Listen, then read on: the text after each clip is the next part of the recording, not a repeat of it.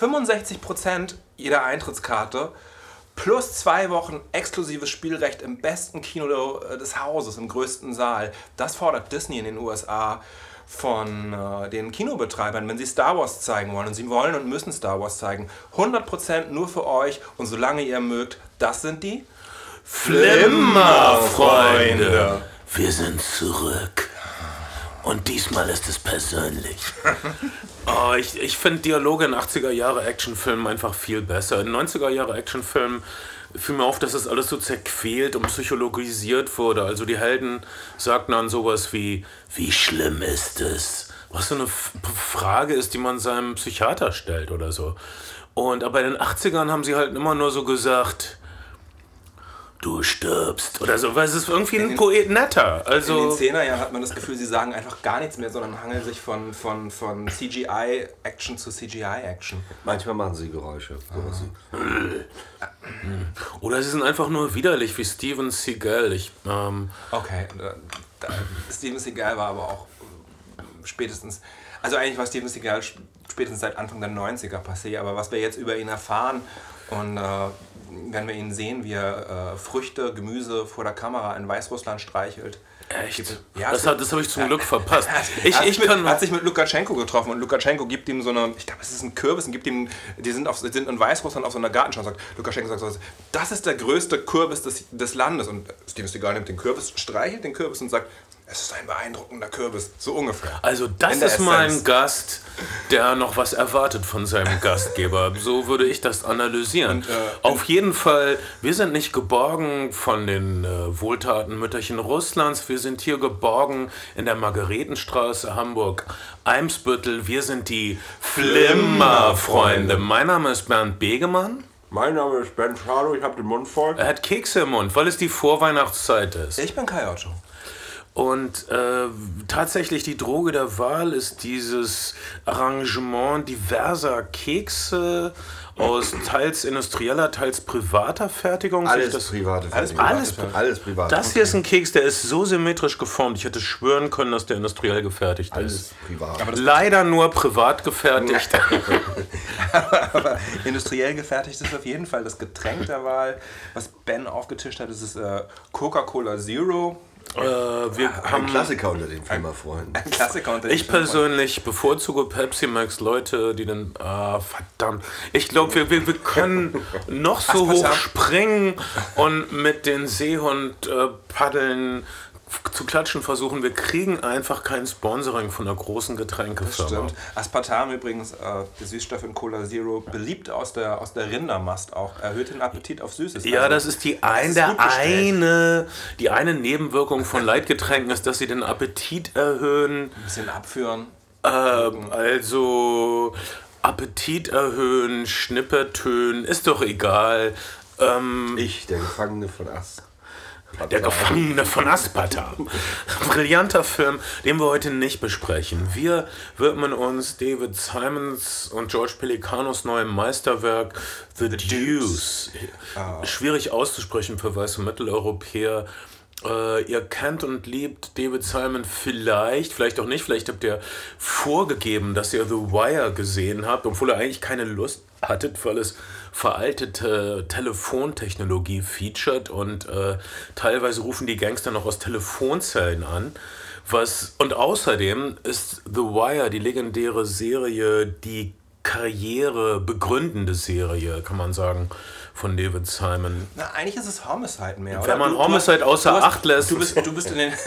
wenn man, wenn man, wo nur die Vorlage geschrieben hat. Naja, in der ersten Staffel war, war er sehr involviert. Er hat, dann, er hat dann aber mal sowas gesagt wie er ist eher an Prozessen interessiert, er ist eher an so einem gesamtgesellschaftlichen Bild interessiert, er ist eher daran interessiert, einen Überblick zu geben über, äh, fast soziologisch, äh, während dann die Autoren spätestens ab der zweiten Serie, bekommst du E-Mails, äh, ab, der, ab der zweiten Staffel eher an klassischen Whodunit-Plots interessiert ja. waren, was ihn eigentlich nicht interessiert. Ihn interessiert weniger äh, das, ja. wer hat es getan, sondern warum völlig, passiert es. Ja, du hast völlig recht, Kai. Also Homicide hat David Simons Karriere begründet, aber äh, The Wire hat ihn gemacht. Wirklich. Also nach The Wire denkt man, dass der Typ was weiß oder was kann, was andere nicht können. Und wir haben über The Wire gesprochen. Ähm, was er eben allen anderen, äh, dem, was man auf Englisch Procedurals, also äh, Krimidramen, in denen der Vorgang der Ermittlung ge gezeigt wird, das kann eben absurd, simplizistisch, comicbuchhaft sein, wie bei CSI, mhm. oder quälend realistisch, wie, wie bei The Wire. Ähm, und intellektuelle Klugscheißer wie unser eins, wir mögen das natürlich lieber bei The Wire, weil es so super schön quälend ist und weil es so super schön soziologisch aufgeschnibbelt ist, wie bei einem Charles Dickens Roman, als würde man durch die Zwiebel der Welt glatt durchschneiden und alle Häute und alle Schichten benennen und ausstellen. Charles Dickens spielt auch in uh, The Deuce eine kleine Rolle.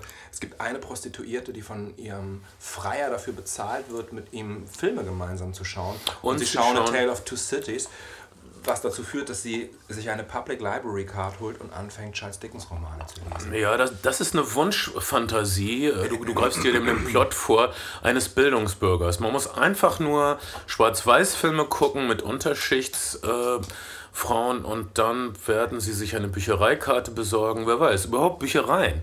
Äh, bei The Wire war äh, ein Schweizer Charakter sagte, ich bin ein schlimmster Albtraum, ein Nigger mit einer Büchereikarte.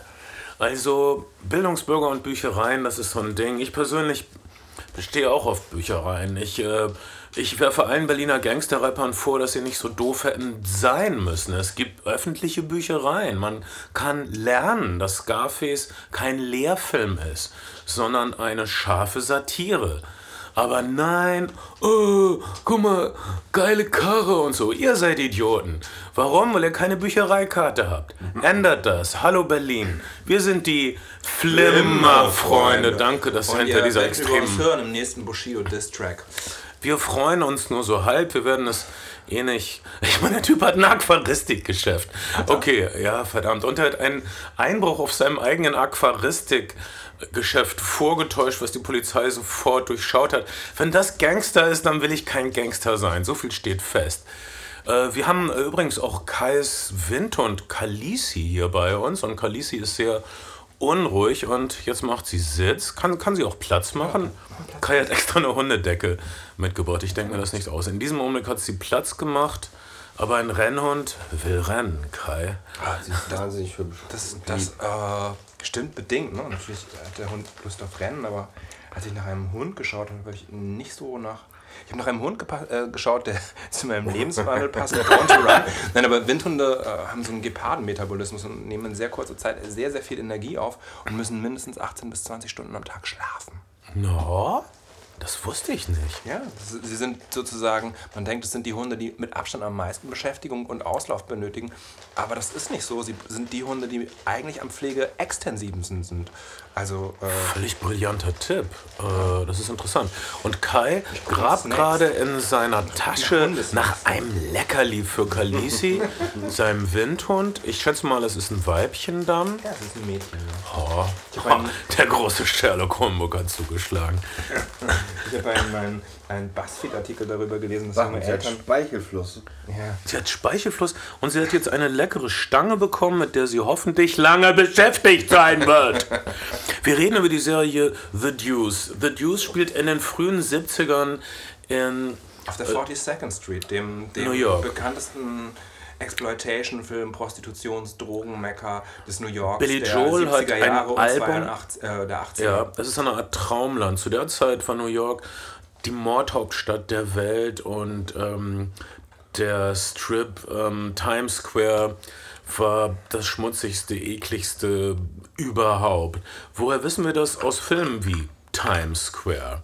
Gott, das ist ein echt großer Elch mit Schokolade. Ist es okay, wenn ich den nehmen, Ben? Äh, äh, zu eurer Information, Kai spielt, äh, spricht von einem Keks, nicht von mir, als er gesagt hat, ein echt, echt großer Elch. Elch mit Schokolade.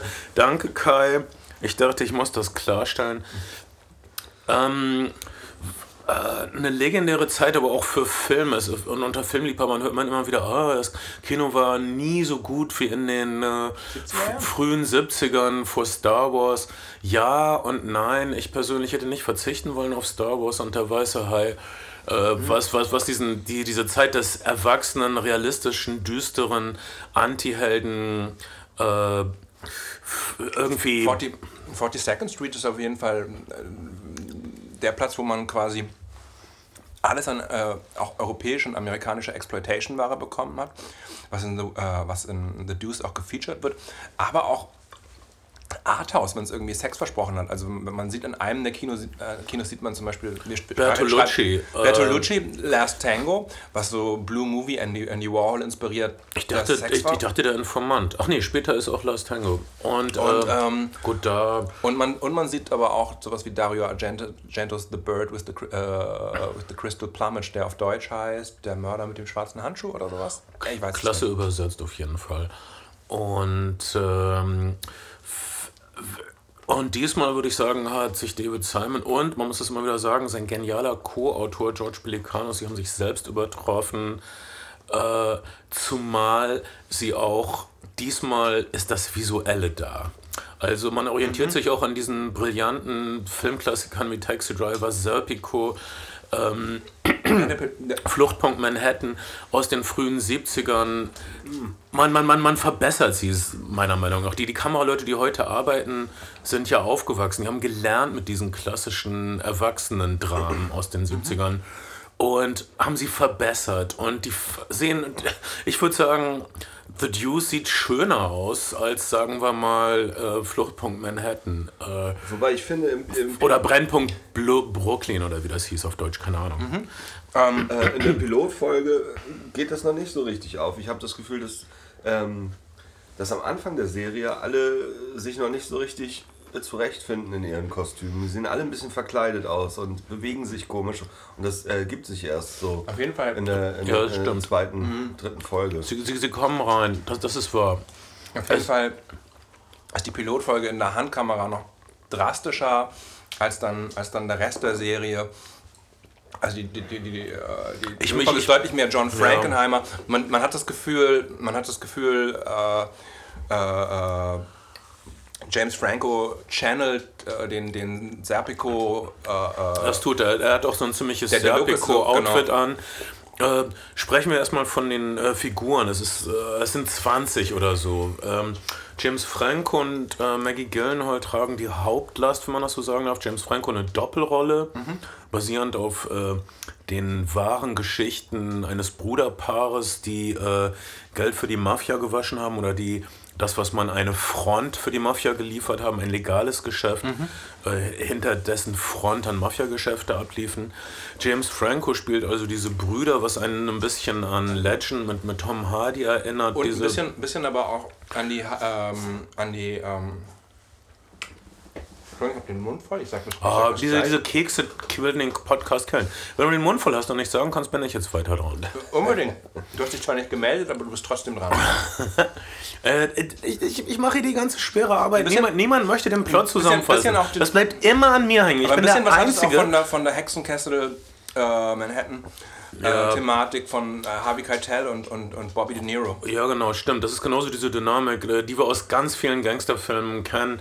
Der verrückte Bruder, der immer Ärger macht und der straighte Bruder, der es ausbügeln muss. Ähm, so weit, so schön, so klischiert. Äh, nehmen wir aber gerne und in diesem Fall ist es eine Möglichkeit für James Franco, sein äh, verlässliches Selbst und sein Psycho-Selbst äh, zu featuren. Gerne. Maggie Gyllenhaal, die den Film auch mit äh, co-produziert hat, äh, ist wirklich fantastisch als Prostituierte äh, Candy. als Prostituierte ohne Zuhälter, die es auf eigene Faust schaffen will, die ein bisschen über den Tellerrand schaut, die sieht, dass man mit Pornografie Geld verdienen kann und die, äh, sprechen wir es doch mal aus, sie ist eine äh, Selbstständige am Rand des Existenzminimums, die versucht, eine erfolgreiche Unternehmerin zu werden. Das ist so ihr Weg. James Franco versucht einfach ein bisschen Geld mit, einer, mit dem Gaststättengewerbe und von der Mafia zu verdienen. Die James Francos, sagen wir mal. Dann haben wir noch eine Studentin aus besserem Haus, die der der bürgerliche Lebenswandel nicht zusagt und die sich verliert in diesem Hexenkessel New York zu der Zeit. Äh, wir haben mehrere Zuhälter und ihre ihrem, ihren Stall oder wie sie sie immer nennen, ihre Pferdchen, ihre Prostituierten. Äh, und äh, es ist einer der ersten Filme, wo dieses Verhältnis nicht verherrlicht, nicht beschönt wird und wo man auch nachvollziehen kann, wie es funktioniert. Wir sehen äh, die Arbeit auf beiden Seiten. Wie es funktioniert, das ist überhaupt David Simons, Simons Thema. David Simon versucht sozusagen ein, ein möglichst breites Szenario zu entwerfen, was uns, was es einen, einen ja, wirklich äh, Sozialhistoriker, soziologischen Überblick darüber gibt, wie, wie Beziehungen, wie Geschäfte, wie Gesellschaften funktionieren und was die Triebfedern dafür Mir, sind. mir, mir persönlich hat er einige Einblicke gegeben, die mich wirklich schockiert haben. Äh, dazu mu- muss man noch voranstellen, äh, dass die Filmemacher darauf geachtet haben, dass zum Beispiel die Hälfte der Folgen wurden von Regisseurinnen gemacht. Äh, unter anderem äh, seiner ehemaligen Kamerafrau, ja, von The Wire. ja, Ute Briesewitz. Ja, eine Deutsche. Fand ich mal den tollsten Namen überhaupt, Ute Briesewitz. Ähm, ja, die hat ein paar Bayer-Folgen gedreht und ein paar Tremé-Folgen. Äh, meiner eigentlich bis jetzt David Simon Lieblingsserie. Und ist deine neue David Simon Lieblingsserie? So nach der ersten Staffel? Ich kann nicht verzichten auf David Simon. Äh, Show Me a Hero, die Serie, die er, so eine Miniserie, die er mit Paul Haggis gemacht hat, fand ich dann etwas zu quälend und zu präzise und zu spaßlos. Ich fand, ich fand sie The- auch gut. War, war fantastisch, aber, zu so- spaßlos. Aber, aber äh, man muss halt sagen, alles, was er, was er vor The Deuce gemacht hat, hatte ungefähr eine Million weniger Einschaltquoten. Der Sexfaktor von The Deuce, der, der, der Porno-Faktor, hat einfach mal eine Million Zuschauer pro Folge hinzugefügt, weil Sex sells. Das gilt für die Serie und das gilt eben auch für HBO. Ich, ich persönlich habe nicht eine einzige Stelle gefunden in diesen ganzen acht Folgen, die mich in irgendeiner Form Sexuell erregt äh, hätten. erregt hätte oder so. Das, ist ja, es das, ist ist ja immer nicht, das ist ja nicht der Punkt. Unsere, Podca unsere Podcasts, vielleicht erregen sie Leute sexuell. Äh, wenn man sich die Download-Statistiken bei iTunes angeschaut hat, dann ist Twin Peaks das erfolgreichste gewesen. Zahlenmäßig, aber auch alles, was nur ansatzweise irgendwas mit Sex im Titel oder im Thema hatte, hat mehr Downloads. Leute, Leute, Ja, dann mal los. Sex. verrückt, aber seltsam.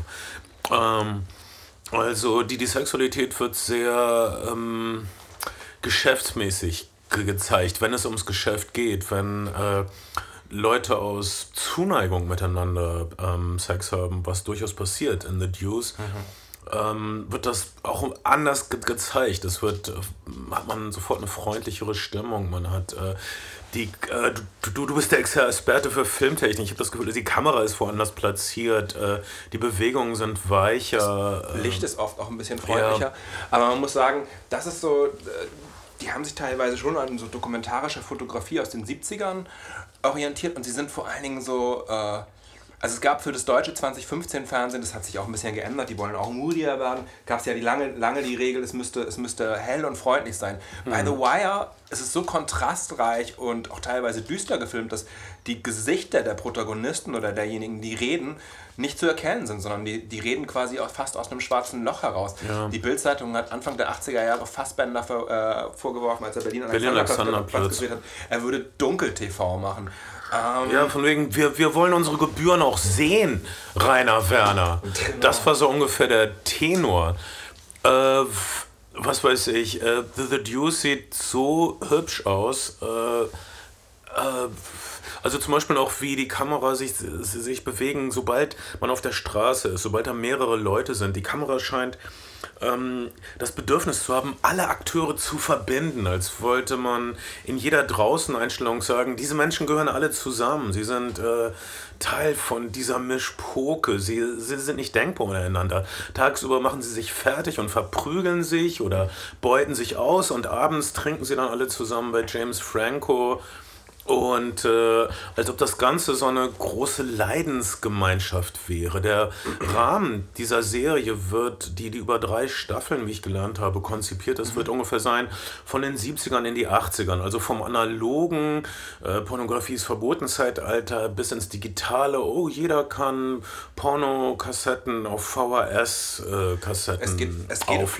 es geht darum sozusagen, dass Pornografie vom ja, eigentlich verbotenen oder auch äh, kauf, käufliche Sexualität von etwas Verbotenem wird, äh, zu etwas wird, was äh, Pomot ist, was man konsumieren Ja. kann, was man, was man sozusagen, das, das sehen wir auch hier. Wir haben erst den schlüpfrigen Straßenstrich, es wird in, irgendwie in Autos geblasen.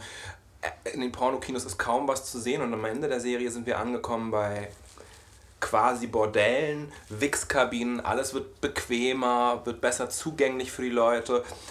Es ist eine, es ja, fällt mehr unter eine, eine kapitalistische Verwertungslogik, muss man fast sagen. Ja, äh, wir, wir, mal, mal, mal gucken, wie die- die anderen beiden Staffeln noch sein werden. Also Pornografie wird Teil des Konsumismus. Ja. Ähm, und es wird popularisiert, es wird zu Pop und einige Leute versuchen sich zu halten, einige Leute versuchen diese äh, Änderung für sich selbst zu nutzen. Im Grunde sehen wir Leute, die versuchen zu, zu überleben und deshalb ist The Deuce auch wirklich dramatisch und mich persönlich hat das sehr involviert. Ich habe mir wirklich Sorgen gemacht um praktisch jeden Charakter, außer über James, um James Franco. Ich dachte, Gott, es ist James Franco, was soll denn passieren? Kriegt er aufs Maul, er bleibt James Franco. Ich habe manchmal überlegt, äh, überlebt sein verrückter, sein, sein spielsüchtiger, äh, freigeistiger Bruder die, die, die erste Staffel, aber er hat sie überlebt. Das kann man, glaube ich, vorwegnehmen. Ja, ich Ähm, hätte ihm gern, gern aufs Maul gegeben ein paar Mal. Aber, aber äh, am Ende der ersten Staffel sind wir auf jeden Fall da angekommen und das macht es dann auch irgendwie ähnlich, ähnlich wie Star Wars. Äh, nach dem Zerfall des Studiosystems Ende der 60er Jahre haben Leute halt geguckt, wo könnt, also was kann Kino sein und was kann Kino leisten? Kino, Kino muss halt immer irgendwas leisten können, was das Fernsehen nicht leisten kann. Und das war auf eine Art und Weise natürlich Exploitation-Film, Pornografie, das konnte man nicht zu Hause konsumieren, dafür musste man vor die Tür gehen und es sind später dann die Blockbuster-Filme gewesen. Aber äh, Star Wars, äh, Star Wars, äh, The Deuce endet, endet quasi mit der Deep Throat-Premiere in, in New York, dem ersten großen Mainstream-Pornofilm, der Porno, der das goldene Zeitalter eingeleitet hat, der Pornografie und der, der Porno äh, gesellschaftsfähig gemacht hat. Also ein Jahr nach Das war der erste Pornofilm, den so normale Leute sehen mussten. Oder wo sie suggeriert wurde, dass das musst du irgendwie. verst- Das, da musst du mal rein oder so. Das, ist, das, das wurde Pärchen- Leuten Pärchen- suggeriert. Es, es war einfach ein Event. Pärchen sind reingegangen. Ähm, in, in Europa ist es, ist es mehr noch eben der erste Emanuel gewesen, der, glaube ich, die, die Wirkung gehabt hat, auch weil in Deutschland das Pornografieverbot bis 1975 äh, bestand. Ich weiß. Schmerzliche Erfahrung. Äh, Ja, in Deutschland, in Deutschland wurden dann halt. Äh, Ich glaube, der erste Porno, den ich gesehen habe, war rassistisch. Aber ich wusste es nicht besser zu der Zeit. Ich war 17. Ich hatte mich reingeschmuggelt und ich wusste gar nicht, was für ein Film kommt. Später habe ich gelernt, dass der erste Porno, den ich in einem Kino gesehen habe, den rassistischen Titel trug: Weißes Sperma auf brauner Haut. Okay, ich habe es jetzt gesagt. Ich bin echt, ich, als ob eine Zentnerlast von meinen Schultern gefallen wäre. Gott, ich war 17 in der Provinz, meine Güte. Ich war wirklich, wirklich verwirrt. Bitte vergebt mir dieses eine Mal noch. schon okay. Ich, schon okay. Ich wusste nicht, dass der Film so heißt. Sonst wäre ich in den Film nebenan gegangen. Der hieß, oh, er hat glaube ich noch einen schlimmeren Titel, den ich nie nicht sagen kann. Ich, äh, mein, mein, äh, wenn wir, äh, ich erinnere, dass, dass äh, auf dem Schulhof in der fünften Klasse bei uns eine Kassette kursierte, auf der ein Pornofilm, aber das eigentliche Highlight die Trailer waren. Danach kam ein Trailer, in dessen Titelkarte stand Lust Incorporated, aber der Trailersprecher hat die ganze Zeit gesagt, Lust Incorporation. Bei dieser Köchin bleibt die Küche kalt. Dafür köchelt ständig ihr Fötzchen. Lust Incorporation. Hier juckt allen ständig was Genitales. Für alle Frauen, die jemals Probleme mit uns im erotischen Bereich hatten und die uns begegnet sind auf einer intimen Ebene, äh, das ist deshalb. Okay? Sorry. Für mich war die ganze Serie wirklich eine Qual. Oh. Es, es gibt ähm, die, der komplette Themenbereich interessiert mich so 0,0 im Moment.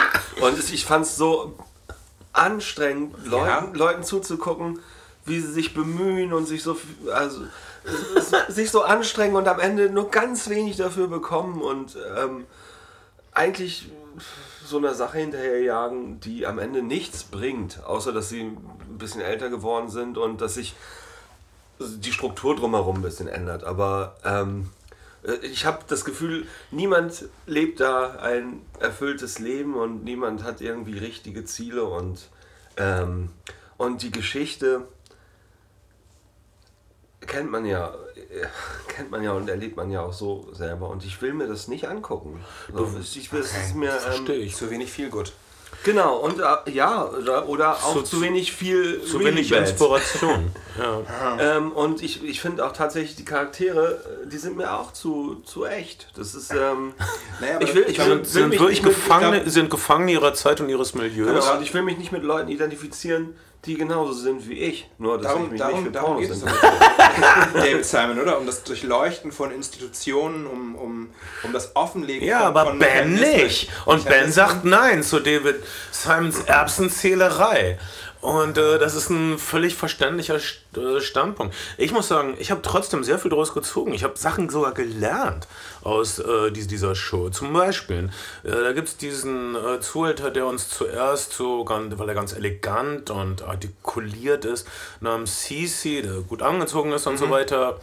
Später lernen wir, was für ein brutaler Widerling das aber ist. Das war doch ein bisschen absehbar, oder? Das sozusagen ja, ja, ich, ich, ich, ich, Ja, ja, ich rede aber zwischendurch. Äh, wir, äh, da gibt es eine super interessante Szene mit, mit diesem Charakter, die ich vorher noch nie vergleichbar irgendwo gesehen habe.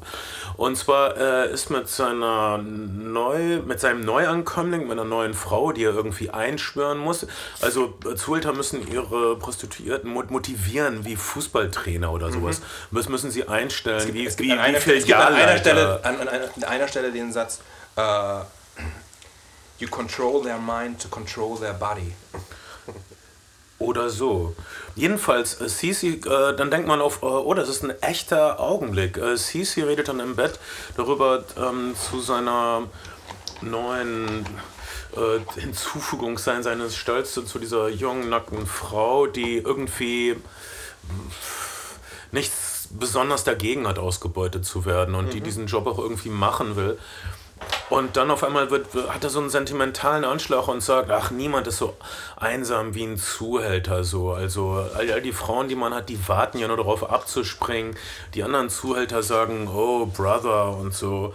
Aber ähm, bei ersten Chance, die sie kriegen, machen sie einen fertig, ich möchte hier eigentlich aussteigen und so weiter. Okay, wir, wir sehen da also, wie ein, äh, das ist äh, echter Schmerz, den er hat. Also mhm. jemand, der anderen Leuten Schmerz zufügt, fühlt also auch echten Schmerz, aber er benutzt diese Ehrlichkeit, um diese Frau zu unterdrücken. Er benutzt seine ehrlichen Emotionen, um die Frau sprachlos zu machen und um sie auf seine Seite zu kriegen, um sie äh, hinzukneten, dass sie ihm ergeben ist, weil er leidet ja so viel für sie. Äh, er hat ja auch noch Pläne mit ihr. Er will ja wegen ihr da rauskommen aus der Sache, die ihm schlecht geht. Ähm, fand ich eine beeindruckende Szene. Mhm. Einer meiner Lieblingssätze eines Zuhälters in der Serie ist eine, in einer Szene, in der eine junge Prostituierte ihm ein, eine Super 8-Rolle mit einem Porno, in dem sie mitgewirkt hat, gibt und sagt, sie wäre dafür nur einmal bezahlt geworden, jetzt würden überall Kopien davon vertrieben werden. Und er sagt, ich schaue es mir an, um zu kontrollieren, dass dich hier niemand übervorteilt. Also. Ja. Das ist, ähm, ja, da, da, musste, da muss, musste sie auch erstmal nachdenken, was er damit genau meint. Und äh, so sind wir. Also Bens Einwand, wir sehen also Menschen, die gefangen sind in ihrer Zeit und in ihrem Milieu und die alles Menschen, die, die sich dafür abstrampeln, nur um gerade noch so mit den Nasenlöchern über Wasser bleiben zu können. Und äh, es gibt keine niemand ist wirklich wahnsinnig inspiriert, außer, hey, mit, diesem, mit dieser neuen Technologie oder wenn dieses Pornografiegesetz geändert wird, könnten wir ja noch mehr Geld verdienen. Also, oder hey, wenn wir mit der Mafia zusammenarbeiten, könnten wir ja noch leichter noch mehr Geld verdienen. Also sehr viel tiefer geht, geht die Inspiration der handelnden Charaktere nicht. Aber ich finde, man hat auch sehr viel ähm, Seele da drin, wie, wie Maggie Gyllenhaal zerrissen ist zwischen ihrer Ambition und ihrem Kind, was sie bei ihrer Mutter geparkt hat, wie ein alter Mann äh, junge Prostituierte dafür, nur dafür bezahlt, dass, dass sie mit dem alte Schwarz-Weiß-Filme sieht. Ähm, ich finde die Serie trotz allem sehr viel Seele. Auf jeden Fall. Sehr gute Musik, sehr unglaublich viel, sehr, tolle sehr Sets. Äh, der, der, der, Titelsong ist von der ersten Curtis Mayfield Solo-Platte. If there's a hell below, we're all gonna, gonna go. go. Was stimmt. Fantastisch. um, und ich finde ich find, ich find sozusagen, was ich bei David Simon immer faszinierend finde, wir haben bisher acht Folgen, einen längeren Pilotfilm und, und, und sieben Folgen, die sich ungefähr so bei zwischen 50 Minuten und einer Stunde bewegen, ist, wie viel, wie viel Bälle er in die Luft wirft. Wir sehen also, wir gucken in das Polizeidepartement rein, wir gucken, so, wir, wir gucken, wie Korruption da funktioniert. Wir sind an einer taffen Journalistin dran, die das Ganze von außen beobachtet. So eine Angela Davis ähnliche äh, soziale Gerechtigkeitskämpferin, mhm. die auch auf einer, real, auf einer realen die, Figur die, die, die, sich selbst vorstellt als Anthropologin, die ja. also die sich als das vorstellt, als, als das, was das sich äh, David Simon eigentlich begreift. Simon und Pelikanos begreifen. Äh, ein, sie möchte dieses Milieu wirklich, wirklich verstehen. Sie möchte einen, sie, sie redet mit den Leuten, sie will sie zeigen, sie will sie darstellen in deren Sprache, nicht in ihrer eigenen Sprache. Äh, das ist ein hohes Ziel für einen Künstler. Ich, ich kann voll verstehen, Ben, dass man, äh, dass einem das zu düster und zu. Ja. Das ist natürlich überhaupt kein Qualitätsmerkmal, wenn ich sage, Doch. es gefällt mir nicht. Ähm, ich finde es nämlich tatsächlich auch toll gefilmt und super gut gemacht. Das ist ja gerade der Punkt. Wenn es äh, ja, ja. mich nicht so abstoßen und anstrengen würde, äh, dann hätte ich wahrscheinlich irgendwas. Also äh, dann, dann, dann wäre das wahrscheinlich eher ähm, der Punkt, wo ich sagen muss, das ist, es ist scheiße gedreht, es sieht kacke aus, deswegen habe ich es mir gerne angeguckt. Ich bin wahrscheinlich, ich be bewege mich gerade in einem um, umgekehrten Kontinuum. Ich glaube, äh, etwas muss nicht gut sein, damit es mir gefällt. Du bist so anders und so speziell und deshalb bist du Teil der Flimmerfreunde. Das ähm, sind wir. Äh, die, äh, ich würde gerne noch über eine Sache sprechen und zwar sowas wie die indirekte Vorgängerserie bei HBO, der The Deuce gemacht hat. Und, und zwar äh, Vinyl. Hat jemand Vinyl gesehen? Nee, überhaupt nicht. Hat mich, hat mich wirklich nicht so interessiert, auch weil ich. Schade. Aber, aber auch bei Martin Scorsese geht es ja darum, dass Amerika auf Geld und Gewalt gebaut ist, wobei David Simon die Gewalt deutlich weniger thematisiert als oder deutlich indirekter thematisiert als äh, bei Martin Scorsese. Bei, ist. Die, die Sache ist bei, also man, Martin Scorsese zelebriert äh, natürlich Sachen, die passieren. Also bei, bei Martin Scorsese hat immer orgiastische Szenen. Das wäre bei David Simon, der ja selbst nicht der Filmemacher ist, sondern nur der Leiter, der, der, der Schreiber, der also nie selbst Regie führt. Nie so. Bei ihm passieren die wichtigen Dinge auch beiläufig. Gewalt, Sexualität passiert ja. beiläufig nebenbei. Es gibt keine Zeitlupen, wie jemand erschossen wird oder so. Äh, wenn ein Zuhälter seine äh, Prostituierte brutal maßregelt mit einer, einer Rasierklinge, dann ist das das ist so, das ist einfach schrecklich und nebenbei und mhm. damit möchte man überhaupt nichts zu tun Oder wenn, haben. wenn ein perverser Freak eine zu, äh, Prostituierte aus dem Fenster stößt. Aber beide, beide haben, haben ein soziologisches Interesse an Amerika und worauf Amerika fußt. Ja, ich, ich würde jetzt ein paar Sachen zu Vinyl sagen, den ich sehr genossen habe. Und, und der zur selben Zeit spielt, auch in den frühen 70ern, und der für Musikfans sehr empfehlenswert ist und der diese Zeit mystifiziert und der das Entstehen von neuen Musikstilen, sprich Punkrock und Hip-Hop, die zur selben Zeit in den frühen 70ern in New York entstanden sind, äh, als Hintergrund nimmt für einen weiteren düsteren HBO-Anti-Helden im Tony Soprano-Stil, der zu viel Drogen nimmt und vielleicht zu gewalttätig ist und so weiter. Ich mochte Vinyl sehr, aber es ist komplett anders, obwohl es oberflächlich aus einem Guss sein könnte. Es hat fast dieselben Kostüme, äh, dasselbe Milieu, äh, aber es ist komplett anders. Also äh, Vinyl ist eine mystifizierte Welt mit mystifizierten Akteuren. Und ähm, The Deuce ist, Gott, nichts ist mystifiziert. Es ist auch nichts äh, größer als das Leben selbst. Es ist das Leben, so wie es, wie wir allen Anlass haben, es uns heute vorzustellen, wie es war vor 45 Jahren in New York. Äh, aber besser. also flüssiger. Und äh, alle Leute, die wahrscheinlich vielleicht eher isoliert gelebt haben, haben auf einmal miteinander zu tun durch den Simon Plekanus Zauberstab und die wundervolle Arbeit ihrer äh, Setbildnerin, äh, Kostümbildnerin ja. und ihrer fantastischen Regisseure, die ähm, einfach nach ein paar, wie Ben richtig rausgestellt hat, Stolpersteinen im Piloten einfach die Serie wirklich aufgegriffen haben. Ich glaube, jeder Filmemacher ist auch ein Fan von diesen früh 70er Dramen. Äh, und äh, jeder ist wild drauf, seinen eigenen Taxi Driver oder Serpico zu drehen. Ja.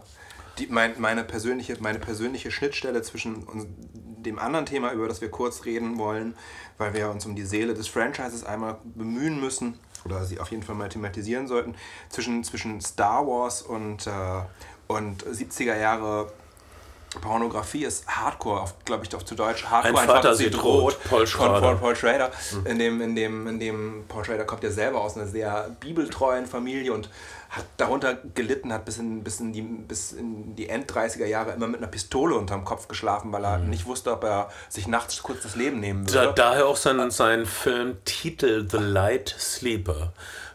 Der, mh, hm, naja, ja. der, der, der schreckhafte Schläfer. Das ist er, tatsächlich. Ja. Ich wollte dich aber nicht unterbrechen. Nein, also der, hatte eine Menge äh, und, und oder hat, er hatte auch eine Nastasia Kinski-Stalking-Phase nach. Oh mein Gott. Cat People. Aber wer hatte das nicht? wer hatte das nicht, aber ähm, der Film ist, äh, äh, also die Geschichte des Films ist ein, ein, ein bibeltreuer Vater aus dem Bible Belt, verliert seine Tochter an die Pornoindustrie in Los Angeles Mitte der 70er Jahre, beziehungsweise ziemlich genau um, um 1977 und er bricht auf nach Los Angeles und dieses Los Angeles ist im Stadtbild von Star Wars geprägt. Man sieht überall Star Wars Plakate, er, sein mhm. Hotel ist hinterm, hinterm Chinese Man's Theater, man sieht Stormtrooper auf der Straße und ähm, da kollidieren sozusagen diese Welten, dieses, die äh, Blockbuster Popkultur und, und der sleazy Porno Underground. Ja, die Realität. Ja. Das ist ein Ding von Paul Schrader zu sagen, Moment mal, ihr, ihr träumt von den Sternen, aber wir sind hier wirklich im Schmutz bis zu den Schultern. Das ist doch nicht euer Ernst. Aber das, was Ben gesagt hat, dieses Ich möchte nicht feststecken mit Charakteren, die feststecken, das war aber genau der Grund, weshalb es Star Wars gegeben hat, weshalb Leute irgendwann mhm. Mitte der 70er die Schnauze voll hatten von kaputten Anti-Helden. Ich glaube, mir ist genau das passiert. Ich hatte jetzt gerade eine Phase, wo ich, also ich ich stecke total in diesem Science-Fiction-Ding gerade. Hm. Und ich habe... Ähm, Zu Recht, es ist ein goldenes Zeitalter. Nächste Woche Star Wars. Dümmste gemacht, was, was man überhaupt machen kann. Ich habe mir fest vorgenommen, dass ich alle Dr. Who-Folgen. Nein, dass ich äh, Star Trek komplett gucke. Oh, und zwar ab der ersten Folge bis zur letzten. Inklusive der, der inklusive der Zeichentrickserie? Exklusive Zeichentrickserie. Klug. Ah, okay. Und ich habe ähm, hab mir tatsächlich vorgenommen, parallel nichts anderes zu gucken und habe das letzte Vierteljahr damit verbracht, äh, jede Nacht äh, zwei bis drei Star Trek Folgen zu sehen. Ich habe es einfach von, von vorne bis hinten durchgeschaut. Wo, wo bist du denn jetzt? Bist ich du fertig? fertig? Ich bin fertig. Auch, auch Discovery? Auch Discovery, komplett. Discovery. Ha, und, ähm, hast du sie chronologisch geguckt? Also der Discovery zwischen Enterprise nein, nein, nein, und TNG? Nein, ich habe es äh, chronologisch ähm, äh, nach dem Erscheinen der Okay, okay. Mhm. Geschaut. Und ähm, das war eine große Freude und hat mir sehr viel Spaß gemacht. Und ich hätte fast geweint, als es fertig war. Oh. Und, ähm, und hast, hast, du, hast du das allein geguckt? Oder ich habe es allein, so? ganz ja, Das macht doch keiner mit. und ich, ich, ja. ähm, ich komme da jetzt nicht so richtig raus. Ich habe äh, hab so eine Art Science-Fiction-Fieber. Ich bin auf der krampfhaften Suche aber Star nach... Trek, Star, Trek, äh, Star Wars bedient natürlich ein ganz anderes äh, Universum und auch einen ganz anderen ein ganz anderes Mindset. Als und, und, unter Science-Fiction-Fans ist gerade, der hat der alte Star Wars versus Star Trek-Konflikt wieder eine völlig neue Bedeutung gekriegt, weil ja. gesagt wird, Star Wars ist realistischer, weil es zeigt, dass das Böse eigentlich fast stärker ist. Und ah. Star Trek mit seiner idealistischen, multiethnischen, äh, äh, Kapitalismus überwunden habenden Zukunft ist eine verrückte Träumerei. Star, Star Wars ist Trump, Star Trek ist Obama. Oder was? Also, nee, nein, also es ist Star Trek wiegt uns in falscher sicher, in, in falschem Optimismus und so. Ja, das kann man leicht sagen. Ich bin mit Ben, ich sag, wir brauchen Star Trek wahnsinnig dringend und Star Wars ist aber auch toll. Ich freue mich jedenfalls total darauf, den Star Wars Film, den ich noch nicht gesehen habe, nächste Woche zu sehen. Und das ist so mein, das ist, äh, ist quasi der einzige Grund, weshalb ich die nächsten vier, fünf Tage überleben werde. No. Das sind Weihnachtstage wohlgemerkt. Weihnachtstage.